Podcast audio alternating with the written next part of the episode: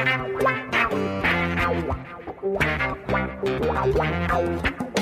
dois na barreira, correu, o rei atirou. Gol! O cara marcação, sambou pra lá, sambou pra cá, botou na frente a. O Santos chegando a chance de mais um gol. Gol! Neymar pode bater de primeira.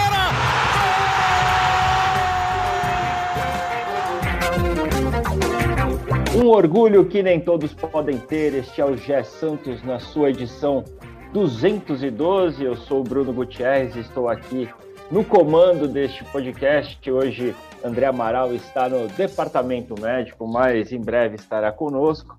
E Bruno Gilfrida ainda goza aí das suas férias. Em junho, meu xará está de volta conosco. E estou aqui com ela, a melhor e maior youtuber santista de todos os tempos, Isabel Nascimento, para falar um pouco da derrota do Santos para o Goiás nesse último domingo por 1 a 0, resultado que tirou a chance do Santos chegar na ponta do Brasileirão novamente e também já falar aí do próximo desafio do Santos, o União La Calera pela Copa Sul-Americana, jogo importantíssimo desse meio de semana. Bel, você foi dormir sem entender direito o que o Bustos quis, agora que dormiu, refletiu melhor.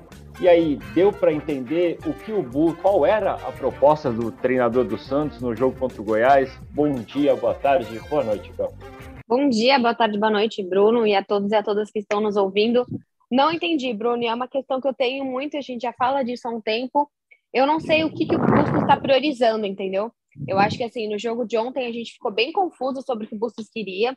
Eu entendo que quando você vai para uma Sul-Americana com sete desfalques, você não está priorizando a Sul-Americana.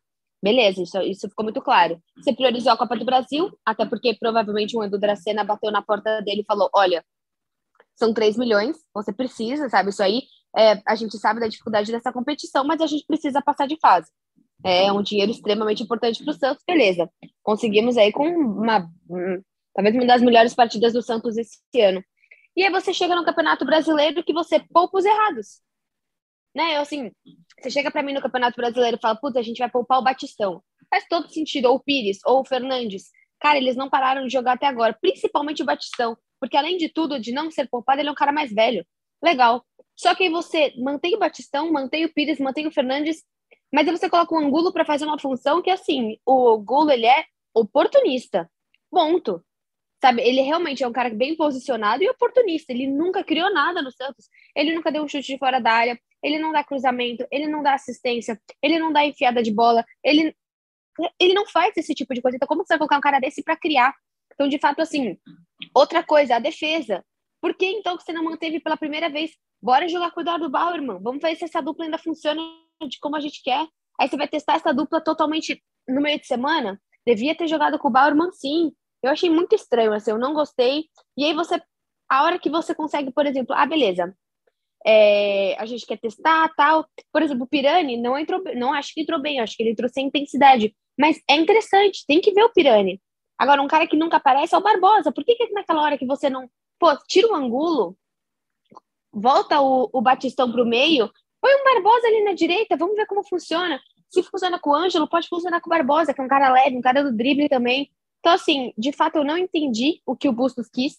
Eu não entendi qual foi o sentido que ele quis trazer para a partida de ontem. E, com todo respeito ao time do Goiás, não é um time para o Santos sofrer nem um pouco fora de casa, não é um time para o Santos ter medo de jogar fora de casa. Era uma vitória que dava sim para ter saído, tanto que, se não me engano, do Flamengo, acho que o Galo, né? Mais de um time conseguiram pelo menos sair com a com a com o empate. Não é um time, por exemplo.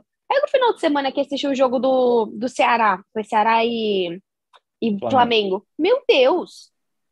50 bilhões de pessoas naquele estádio. É um time, é um time que normalmente você fala, putz, é, às vezes ele não, não tá é, indo atrás de tudo, né? Correndo sempre atrás dos títulos, mas jogar lá é dificílimo. Agora, jogar ontem no Serrinha, né? Que nem foi no grande, no estádio maior, eu acho que de fato o Santos errou bastante. Bustos errou. Não acho que os jogadores foram tão mal assim. Eu acho que o Fernandes foi bem, o Zanocelo foi bem, o Pires tentou bastante, o Michael foi muito bem, Batistão pelo menos tentou alguma coisa, Marcos Leonardo também tentou alguma coisa. Não acho que o time foi mal, eu acho que, sim, ontem tá na conta do Bustos. É, Bel, eu concordo totalmente com você. É, o Bustos, além de entrar sem uma proposta muito definida, as, alterações dele né, ainda foram muito ruins, né? Foram alterações que assim você acabou tirando os jogadores que são referências do time, né? Você sacar, por exemplo, o Marcos Leonardo, que é o melhor atacante do time, com 20 minutos, você tirar o Zanocelo, que é talvez ali a cabeça mais pensante do meio de campo do Santos, responsável pela armação. É, acho que foi o Lédio Carmona, se não me engano, que, que comentou isso durante a partida, que o Bustos entrou pensando no, na liderança do Brasileirão, mas chegou ali no segundo tempo e já começou a visualizar o confronto que ia ter no meio de semana e foi tirando as principais peças é, de campo para poupar justamente para a decisão que vai ter é, durante a semana. Mas, Bel, é, realmente eu vi que, como você mesmo disse, era um jogo que o Santos poderia ter conquistado um resultado melhor, o Santos teve uma postura um pouco melhor do que teve em partidas fora de casa, como foi contra Curitiba na Copa do Brasil, Fluminense, o próprio Banfield, né? Foi o Santos que teve até mais posse de bola. É, mas, Bel, é, o Bustos comentou na entrevista coletiva que o time não teve paciência para poder trabalhar a bola e encontrar o caminho do gol. Ele citou também que contra o Curitiba, ele, no primeiro tempo, ocorreu a, a mesma situação, mas o Santos conseguiu reverter isso no segundo tempo. É só paciência que falta para o Santos chegar ao gol fora de casa ou está faltando mais alguma coisa? Bruno, com toda a paciência do mundo, o Angulo, eu posso ficar três dias assistindo o Angulo jogar. O Angulo dentro do time do Santos não está propondo nada. Você sabe disso. Até, eu, tô, eu, eu gosto que eu posso falar como é, totalmente emocional sem razão nenhuma. Então você no final você vê se tem razão ou não. Mas assim, é, você vê os, todos os jogos. Até hoje a gente não tem uma grande jogada do Angulo. Né? O Marcos Leonardo também não é aquele cara que super cria. Por exemplo, o Batistão ano passado não era, ele se tornou esse ano. Então, de tanto ele entrar, ele se tornou um cara da criação, ele se tornou um cara que tiveram jogos que ele saiu do meio de campo e foi até e foi até o gol e bateu, entendeu? Aquele jogo que ele driblou todo mundo que quase teria, teria sido um baita gol, se não me engano, contra o Cuiabá. Então, assim, eu acho que paciência não. Porque, por exemplo, a gente teve paciência com o Fernandes, né, inicialmente, ah, vai, não vai? Foi, é o cara dali da. É o cara do meio de campo. O Pires é o cara da lateral. Por exemplo, ontem eu veria muito menos problema você colocar, tira o Batistão, coloca o Barbosa, tira o Pires, coloca o Felipe Jonathan. E não joga o Cangulo. Eu acho que esse é o ponto que você falou. Sendo no fim, você tem um Marcos Zonado que você tira do time. Um Zanocelo bem, você tira do time. O Marcos Zonado bem, você tira do time.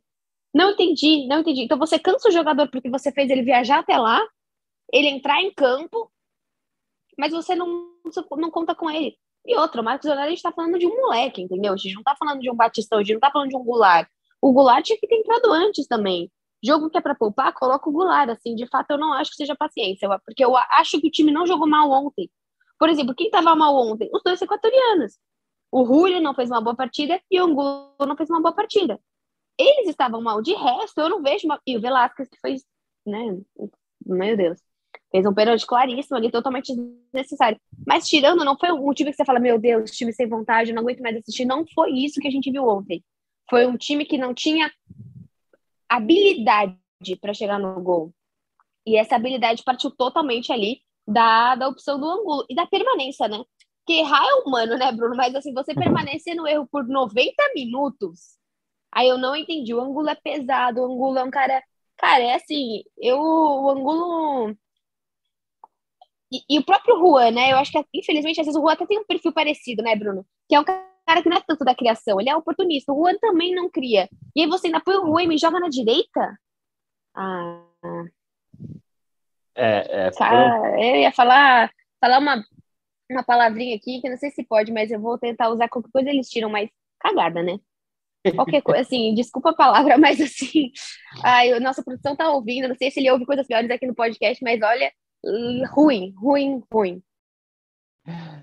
Bela passou a sinceridade extrema. É, é, foram escolhas questionáveis, né? A gente sabe que o Juan ele na base chegou a jogar algumas partidas como camisa 10, mas aberto na ponta é uma coisa que realmente ele não está habituado a jogar, a gente não está, não está habituado a ver ele executar esse tipo é, de função. Talvez dê um pouco certo ele jogando como segundo atacante contra a Universidade de Quito, que ele faz a jogada com, com o Lucas Pires e consegue encontrar o gol, mas não é sempre né, que isso vai funcionar.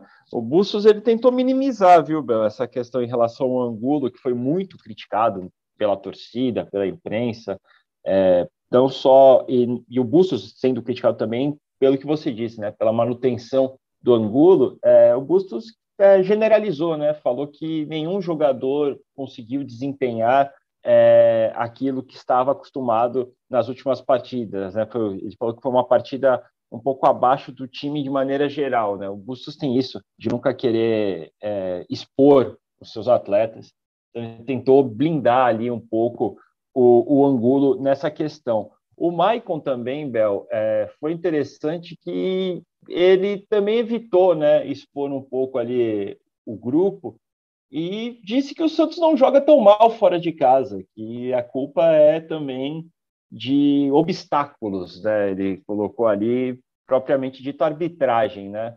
É, voltou a falar do pênalti, suposto pênalti no, no Angulo contra o Fluminense, voltou a falar da questão do lateral é, no clássico contra o São Paulo. Enfim, aquele desvio de foco, né, quando vem uma derrota, que acho que nem os jogadores sabem explicar muito bem o que aconteceu. Eu não acho que foi um apagão, eu não acho que foi mais uma falta de vontade nos nossos jogadores. Eu acho que o Goiás ele, ele já aventurou ali, né? Ele fez o seu gol, vou para trás e o Santos não soube lidar com isso. O Goiás joga tudo no Apodi, é parecido até, vezes, até com o Curitiba quando o Lagamalho entra, sabe? Vai tudo na Podi, tenta tudo com ele. O Santos cometeu um pênalti infantil e tomou, é, e tomou pressão até o fim do Goiás.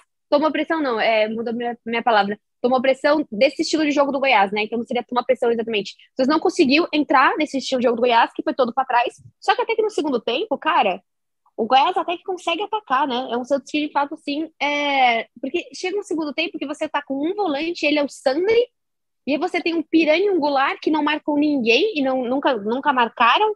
Então você tá, tipo, com um volante e um, dois.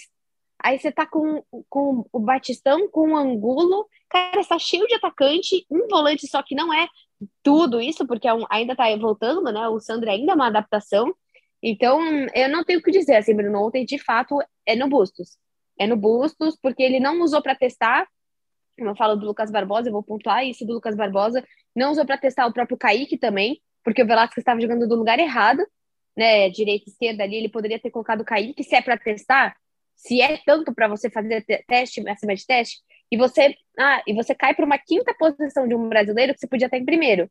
Ai, é só a sexta jogar, é só a sexta rodada. Não sei se é só a sexta rodada, porque são esses pontos que o Santos chora lá no fim. São esses pontos, a gente, como a gente sabe, a gente tem uma sequência acessível mais no começo do, da, da rodada. Aí você vai precisar de ponto quando? Quando você vai olhar a sua tabela, vai ser Palmeiras, Internacional, Flamengo, Atlético Mineiro, você vai falar, ah, Botafogo, que tá super embalado. Você não vai ter esses jogos até o, até o final, né? É. O Santos ele tem que realmente aproveitar tanto essa primeira perna né, do turno quanto a primeira perna do retorno para poder somar pontos a torcida gosta muito disso, né? Os 45 pontos, né? Vamos por, por objetivos, né? Chegar nos 45 pontos e depois para frente ver o que mais o Santos consegue nesse campeonato. Lógico que esse início, apesar do tropeço desse domingo, tá tranquilo ainda para o Santos. O Santos largou melhor que em outros anos e, e parece que não vai sofrer o que sofreu nos últimos anos. Mas realmente, quando você vê um jogo que era possível vencer, que era possível somar três pontos, é, que era possível voltar para a liderança do campeonato e você deixa escapar é, por uma questão de, de, falta de acerto na criação né, e as escolhas do técnico, é, acaba pesando um pouquinho. E com certeza, se o Santos é, precisar ali de um, três pontos que está faltando para um objetivo, vamos lembrar desse jogo. É, vai cair na conta do Bustos também, essa cobrança mais para frente, caso é, o Santos vá precisar disso. Bel, é, outro ponto que eu queria é, comentar contigo, queria ver a sua opinião, é sobre a, a, o lado direito do ataque do Santos ontem, porque o lado esquerdo, por, me, por mais que o Julio não, não fez uma partida muito boa, ele ainda deu alguma opção junto com o Lucas Pires, claro, né? Lucas Pires eu acho que é, é um ponto fora da curva desse time, né? Bem alto nível e sempre ali é uma válvula de escape para o ataque. Mas o lado direito, eu acho que não sei se foi somente a formação tática do Goiás, com cinco na defesa e mais outros quatro na linha do meio de campo, mas travou o lado direito do Santos. O Batistão acabou muito tímido né, na primeira etapa, pegando pouco na bola, aparecendo pouco. E o Madison, mais uma partida um pouco abaixo dele, né? Já apesar de marcar o gol contra o Curitiba na, no meio de semana, ele já não tinha ido muito bem no primeiro tempo. E ontem ele acabou preso também ali na marcação, não conseguia subir, não conseguia dar muita opção ofensiva. E o lado direito parece que não está funcionando muito bem sem o Ângelo. Sim, com certeza. Eu acho que o lado direito sofre muito sem o Ângelo. E ainda mais quando você coloca o ângulo para criar, que você não conseguiu definir nenhuma estratégia que o ângulo se encaixe, né? Eu acho que o Batistão tenta, mas sozinho ele não consegue. E também acho, Bruno, que o Lucas Braga não está entrando dando aquele impulso que ele dava no passado. Ele não está entrando com aquele ímpeto, com aquela velocidade que ele estava. Eu não sei sua opinião, mas eu acho que a ponta esquerda acaba sendo um grande problema do Santos também. Porque o Julio não está bem e o, e o próprio Lucas Braga não entra tão bem. Eu, eu concordo, Bel. O, o, Lucas, ele realmente, o ano dele não vem sendo muito bom, né? Ele não tem tido aquelas partidas em que ele mudava, né, o panorama da partida, ele dava uma outra cara, ele trazia aquela vontade, né, pelo lado esquerdo. É, 2020 ele foi muito bem nessa nessa função, naquele vice-campeonato da, da Libertadores, ganhou espaço é, na equipe e esse ano não, não vem realmente é, desempenhando um, um, bom futebol. Eu não sabemos o que acontece ali dentro do elenco do Santos muito bem, mas o, o Braga é um do, dos jogadores que vem ali decepcionando um pouquinho, né? A gente sempre espera um pouco mais de alguns jogadores que já mostraram, né, que, que são boas opções e quando eles não conseguem, né, repetir essas boas atuações, a gente realmente fica com um pouquinho é, de cobrança nesse sentido. Mas, Bel, é, passando essa partida agora contra o Goiás, que a gente já aí colocou uma culpa meia Bustos, meia Angulo, né? mais Bustos até que Angulo, porque o Bustos manteve o Angulo, mas agora já temos que pensar aí numa partida de quarta-feira, um jogo que pode ser é, decisivo para o Santos, Santos e União Lacaleira, uma vitória na Vila Belmiro pode colocar o Santos ali na liderança do grupo 3, né, do grupo C da Copa Sul-Americana, já encaminhar ali a vaga para a próxima fase, o Santos só dependendo de si.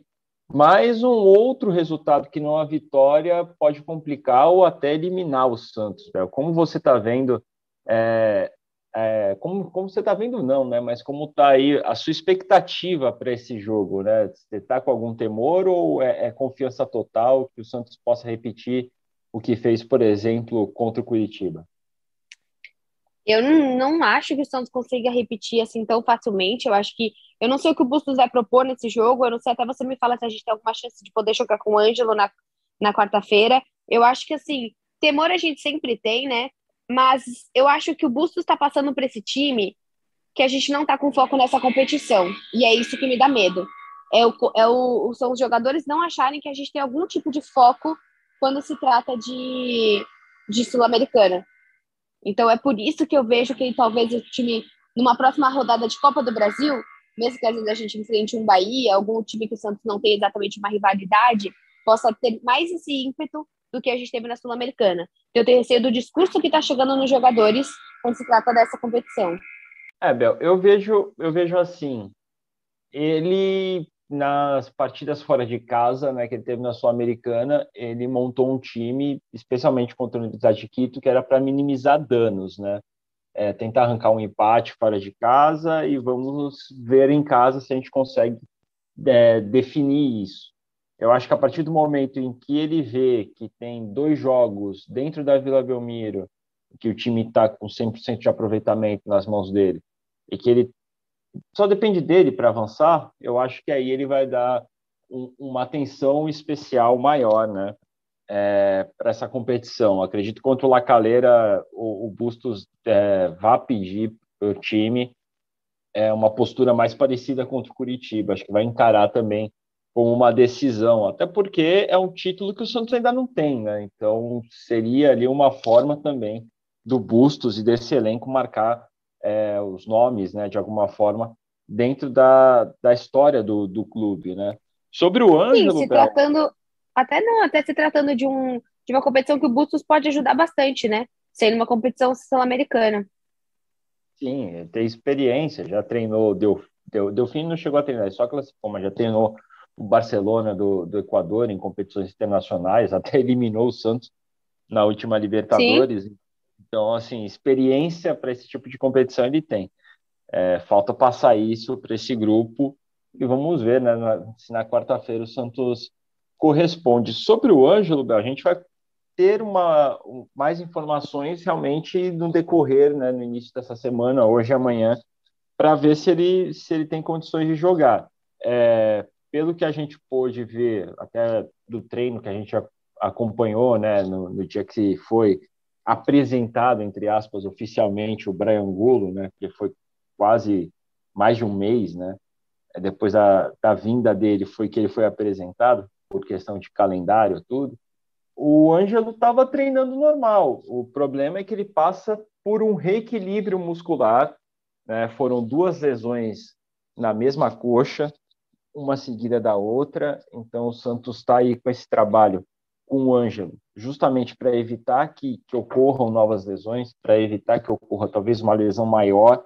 Então, é um, é um cuidado especial com um menino jovem, que é um ativo valioso do time para realmente é, evitar né, novas lesões, evitar alguma dor de cabeça maior, um trabalho preventivo e que o Departamento Médico Fisiológico do Santos conseguiu aí é, identificar para poder trabalhar melhor o Ângelo. Mas a gente vai ver durante a semana. O, a volta do Ângelo, eu acho que seria muito interessante, porque, Bel, eu vejo, aí eu gostaria de, de saber sua opinião também, que o Bustos ele não consegue encontrar um substituto para o Ângelo. E não é um substituto para o Ângelo na posição do Ângelo, mas um substituto para o Ângelo dentro daquele 11 inicial que ele imagina que seja o 11 titular, né? Que a gente sabe ali que é o João Paulo, é o Madison, o Michael, o Bauer, o Lucas Pires, o Rodrigo Fernandes, o Zanocelo, Ângelo e Johan Julio, Batistão e Marcos Leonardo. Quando o Ângelo sai, o Marcos, o Léo Batistão tem sido é, colocado nesse lado direito, e essa função de segundo atacante é a função que o, Bustos tem batido muito a cabeça. Ele tentou o Ricardo Goulart, não foi bem, ele tentou o Angulo, foi pior, ele tem colocado o Juan para jogar de vez em quando ali, então ele está rodando as opções de ataque do Santos naquela posição para tentar ocupar um espaço. Talvez se ele rodasse na ponta direita e mantivesse o Batistão de segundo atacante, esse problema não ocorreria. Mas ele acredita ali que o Batistão vai render mais pelo lado do campo com a, a entrada de um desses. Uma o problema do Batistão é até quando, né, Bruno? É o nosso medo. Porque ele é um cara que se lesiona e ele é um cara mais velho. Então não dá para a gente pensar num jogo daqui a um mês e pensar no Batistão. Acho que esse é o medo da torcida. A gente está muito feliz e realmente satisfeitíssima com ele, mas é um cara que se lesiona fácil, é um cara que já tem uma idade que para jogar de ponta, você não tem isso no Brasil, um cara com essa idade jogando de ponta com a velocidade que ele está hoje. É, eu, eu, tem mais um agravante, né, Bel? Em relação ao Batistão, é que ele, pelo físico dele, pela questão da idade tudo, para desempenhar um papel de ponta, e estamos vendo isso no decorrer das partidas, ele não aguenta atuar por 90 minutos justamente por isso, né? É um esforço é, sobrenatural que ele tem feito para poder é, cumprir o que o Bustos pede em questão de marcação, em questão de entrega, intensidade, e poder desempenhar esse papel de um ponta direita que corre muito mais do que o segundo atacante. A gente acompanha o, o que o Ricardo Goulart faz, né, que é ali mais cercar uma marcação junto com o Marcos Leonardo, né, pressionar um pouco a saída de bola do adversário, mas o, o, o Goulart ele não costuma acompanhar lateral até quase de, dentro da área do Santos, se for preciso. Ele não tem essa, essa dinâmica de jogo, né? E é isso que eu acho que preocupa um pouco o, o torcedor em relação ao Batistão. É, eu acho que o problema que preocupa o torcedor nesse sentido é, é que a gente não vê a vontade no Goulart. Então, por exemplo, assim, ontem o Pires foi ajeitou, acertou tudo que ele fez? Não. mas ele tem muita vontade o tempo inteiro. Né? O Matson é aquele cara que você fala, meu Deus, ele é o lateral que a gente precisa, é o cara. Talvez não, mas o Matson, por muitos jogos, demonstra vontade. O Zanocelo também, o Fernandes também. Né? Eu acho que esse é o problema. O Santos, ele não vê. Quando você está em campo, no caso no estádio, né? É nítido, é nítido. É, uma, é, é, é de outro mundo, assim, você vê um jogador e você vê o. E você vê o Goulart jogando. É assim, é totalmente diferente quando você consegue ver a vontade dele, a correria, o pique. Nossa, é o que o Julio fez, por exemplo. O Julio contra o Curitiba, você via nitidamente aquele cara se esforçando o triplo que ele não fez ontem. Até porque ontem acho que realmente ele não jogou bem, também o, o time, é, mesmo que ele estava tentando, como a gente falou, sem criação estava complicado. Mas é isso, Bruno. Eu vejo essa dificuldade no time hoje de você ver no Goulart essa vontade que a gente vê no resto do time. É, Bel, é, foi até uma, um comentário que um colega aqui da, da imprensa aqui da Baixada Santista fez hoje. É, o Goulart, ele periga acabar entrando na mesma prateleira do Sanches ou, ou você acha que ainda não? Daqueles jogadores mais experientes do elenco que acabaram sendo encostados pelo. Cara, o Goulart precisa fazer muito para chegar nos pés do, San... do Sanches. Assim, eu acho que assim, ele pode não jogar nada, mas ele tá muito longe da prateleira do Sanches, porque o Sanches pelo menos jogou um dia, sabe? E o Sanches é um cara que, por mais que tenha jogado pouquíssimo, a gente não tá vendo. Eu não sei te dizer se o Bustos tá maluco ou se o Sanches de fato não tá jogando nada. Eu acho que ele não tá jogando, senão ele teria pelo menos testado, como ele colocou o Camacho, como ele colocou o Sandri, como ele colocou até o Marcos Guilherme, ok. Mas eu acho que assim, ele precisa de muito. E, e o Sanches é, é, um tipo de cara que o torcedor entende, beleza, vai pagar mais alguns meses tal, faz uma despedida e acabou. O Goulart eu acho que é uma irrita irritação bem diferente. Porque assim, a gente sabe da nossa história e a gente sabe o que 500 mil custam. Então, de fato, eu acho que é um momento para. É muito distante, assim, a, a comparação entre os dois. É, você também tem, por exemplo, um balieiro, que a gente não, não, não sabe exatamente se entra, se não entra. Você tem alguns outros jogadores. Eu acho que, às vezes, o Goulart ele tá mais parecido. Deus me livre, né? Mas para ir na linha Cueva, Kleber Reis. Ah, meu Deus. Dá medo. Um, um, Brian Ruiz, por exemplo. Brian Ruiz, exatamente. É que eu, o Brian ganhava 400 e pouco também, né? Também era um salário exorbitante para o Santos. Então, eu vejo, infelizmente, o Goulart mais nessa linha. Por quê? Porque é uma linha que você não tem uma revenda, né? O Goulart uhum. hoje, ou chega um time chinês e fala que quer ele de novo, ou você tá lascado com o Goulart. É, e o Santos tem aí uma aposta muito grande no Goulart, né? Apostava também na questão de marketing, né? não só na, no retorno técnico, né? Dentro de campo, mas que até agora a gente não vê, né? O Santos não divulga, mas não vemos dentro de campo se tem a, o retorno dentro de campo a gente não vê, né? E fora de campo o Santos não tem divulgado. A gente também não vê muitas ações, né, de marketing comerciais. Sim, exatamente isso. Goulart. Mas daí é uma coisa que a gente já poderia imaginar que aconteceria, porque o Santista ele é um cara que ele é muito mais movido a ações de marketing que eu vejo o Ângelo. Você pega um Santos Cast hoje, um Santos Cast com o Ângelo e um Santos Cast com o Goulart. Pô, não tem nem comparação. Então, eu acho que assim, o Santista também é um cara movido às ações de marketing com os meninos da Vila. Foi uma aposta. E que se ele tivesse bem, com certeza seria diferente. Mas a gente tem uma facilidade no Santos, que são os meninos, em geral, tem, a gente tem o mesmo interesse do que a gente tem em grandes ou caros jogadores. Mas uma coisa que você não tem é o Goulart levando as pessoas para o estádio, o que você tem com os meninos. Hoje você não vê um cara, puta, eu quero ir no estádio porque eu quero ver o Goulart jogando, um menino, uma menina uma criança, no caso. E os meninos você tem. Então, quando. Mesma coisa eu, quando eu fui lá no Santos Cast, melhor coisa, eu tô conhecendo alguém que eu não sei o que pode acontecer com essa pessoa. E isso que é o legal. Né? Eu tava lá com o Marcos Leonardo, com o Juan, putz, eu não sei se daqui a três anos, dez anos, eu vou estar tá falando com o cara de seleção, porque é isso que você sempre pensa para um menino da vila. Agora, um Goulart, hoje, você pensa, putz, se não der certo no Santos, ano que vem eu não sei nem onde ele tá. Nem se tá jogando se ele vai pegar a herança da China dele e terminar e parar de trabalhar. É, é, é uma incógnita, né, em relação ao, ao Ricardo Goulart. É, eu ainda acredito, né, eu espero que o Goulart possa dar aí uma volta por cima é, dentro do Santos, mas parece cada vez mais difícil que isso ocorra a cada partida que, que o Ricardo acaba entrando e, e realmente ele não está acrescentando, né? Dentro dos jogos, é, assim, se você colocasse o Angulo e o Goulart ontem, é, acabou dando no mesmo, né? Por exemplo, são dois jogadores que acabaram ali sem ter muito destaque é, na partida o Angulo, pelo menos, ele oscila, né? Teve um jogo ali que ele deu uma assistência, marcou um gol, é, mas o Goulart ele vem numa constante, mas uma constante ruim.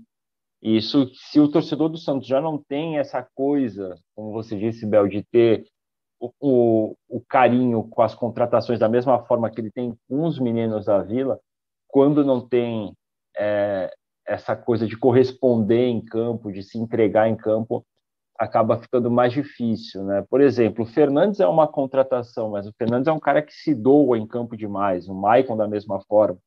Então, quando você faz ações com esses jogadores, a torcida do Santos ainda dá um retorno, né? Porque é o cara que está dando sangue ali em campo pelo time. No Goulart a gente realmente não tem visto isso.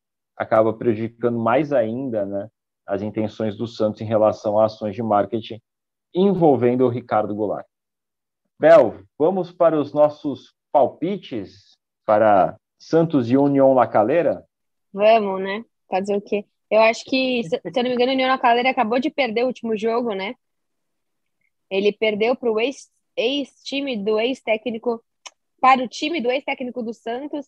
Uma, uma notícia que acabei de ver, o Diário do Peixe acabou de postar. É, vamos ver quanto que foi aqui. A, a equipe perdeu por 3 a 0 3 a 0 E é o primeiro do nosso grupo, que eu não acredito como isso é possível. Mas tudo bem. Eu acho que o Santos consegue ganhar. É, não é difícil, cara. Isso que me dá raiva. É bom a gente falar no podcast que eles não vão ouvir, provavelmente. E quando é um time brasileiro, a gente tem mais dedo para falar, né? Principalmente eu. Mas, de fato, não é bom esse time, cara. Nenhum time da Sul-Americana do grupo do Santos é bom. Então, assim, tem que ganhar, Bruno. Eu acho que eu não vou colocar um 3 a 0 porque por ser um jogo tão importante, o Santos não vai tão aberto assim para cima, mas eu vou colocar 2 a 0 Eu acho que o Santos precisa ir com o mesmo ímpeto do Curitiba. Como eu falei, o Curitiba é mais time do que o União Lacaleira. Eu concordo, Bel. E pelo que a gente viu do União Lacaleira no próprio jogo contra o Santos, era um time que errava demais, que acertar o gol era um sofrimento. É, então não, não vejo que dentro da Vila o Santos vai ter muita, muitas dificuldades com o União Lacaleira. Mas pela questão da sequência de jogos, teve a viagem agora para Goiás, vai voltar. Talvez eu vá pelo, também pelo 2 a 0 é, Talvez se esse elenco tivesse um pouco mais descansado, o Bustos tivesse ali poupado jogadores tal, e eles entrassem é, 100% contra o União Lacaleira, eu poderia até chutar um placar um pouco maior. Mas eu acho que eu vou no, no 2 a 0 também, Bel. Vou acompanhar a relatora e torcendo aí para o Santos vencer e poder encaminhar essa vaga na Sul-Americana, né? Se vencer, vai a 10 pontos, o Lacaleira fica com 8 e aí só depende de si. Enfrenta o Banfield na última rodada da, da fase de grupos da Sul-Americana. Só o primeiro colocado avança e aí a gente vai ver depois como vai ficar a questão do mata-mata, a questão de segunda fase aí para o Santos se ele avançar na Copa Sul-Americana. Bel, antes do adeus, algum último recado para o nosso sofredor Santista, que ontem se decepcionou com Goiás e está aí nesta expectativa para a partida contra o União Lacaleira? Ah, Bruno, eu acho que é o mesmo pedido de sempre, né? A gente tem quatro jogos seguidos na Vila Belmiro. Então, se você puder ir, é, quarta-feira, sábado, terça-feira, domingo, tem para todos os gostos aqui. Então, você tem dois jogos é, você tem clássico, você tem dois jogos de Sul-Americana, você tem na Arena Barueri. Então, assim, dá para todo mundo ir. Eu acho que o pedido é que, se você é cientista e você tem disponibilidade, seja de tempo, seja financeira, vá nesses jogos, vamos lutar, lotar Arena Barueri, que provavelmente vai ser uma arena que, dando certo, você, principalmente Santista, às vezes Santista de Santos quer viajar, mas você, Santista de qualquer outro lugar que é mais cômodo chegar na Arena Barueri, vamos lotar também para mostrar para o Santos porque não adianta o Santos fazer um esforço e levar o jogo para a Arena Barueri e não ter lotação máxima, né? Até eu não sei dizer qual é a lotação máxima da Arena Barueri, mas de fato eu acho que assim, a gente precisa lotar esses quatro jogos, são extremamente importantes. Dois de Sul-Americana, um contra o Ceará, que é muito importante exatamente por ser na Arena Barueri, para mostrar para a diretoria que sim, tragam jogos também para outras áreas, né, aqui do estado de São Paulo. E por fim, um classiquinho que o Bruno adora, ele gosta mais quando é fora de casa, mas aí um clássico contra o Palmeiras, coisa simples, né? O Santos normalmente joga bem, são jogos tranquilos, mas aí você tem quatro jogos seguidos aí para a torcida de fato comparecer e ser o nosso décimo segundo jogador. É que, que bom que é contra o Palmeiras, né, Bel? Que bom, é, é que bom. É melhor fora de casa, mas que bom. É, a Arena Barueri, eu pesquisei aqui rapidinho, é um pouco mais de 31 mil pessoas, né?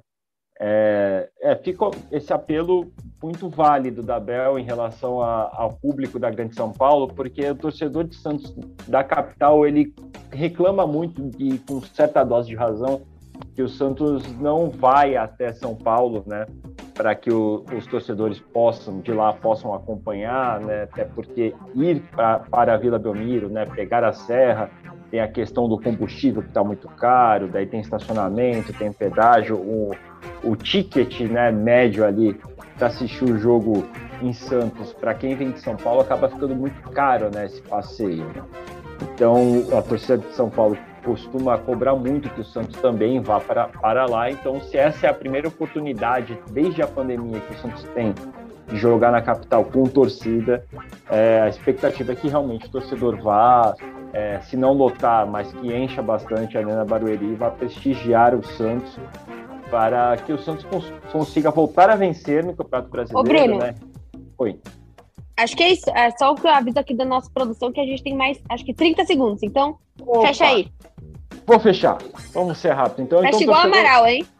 Vamos lá. Então, torcedor, compareça à Arena Barueri.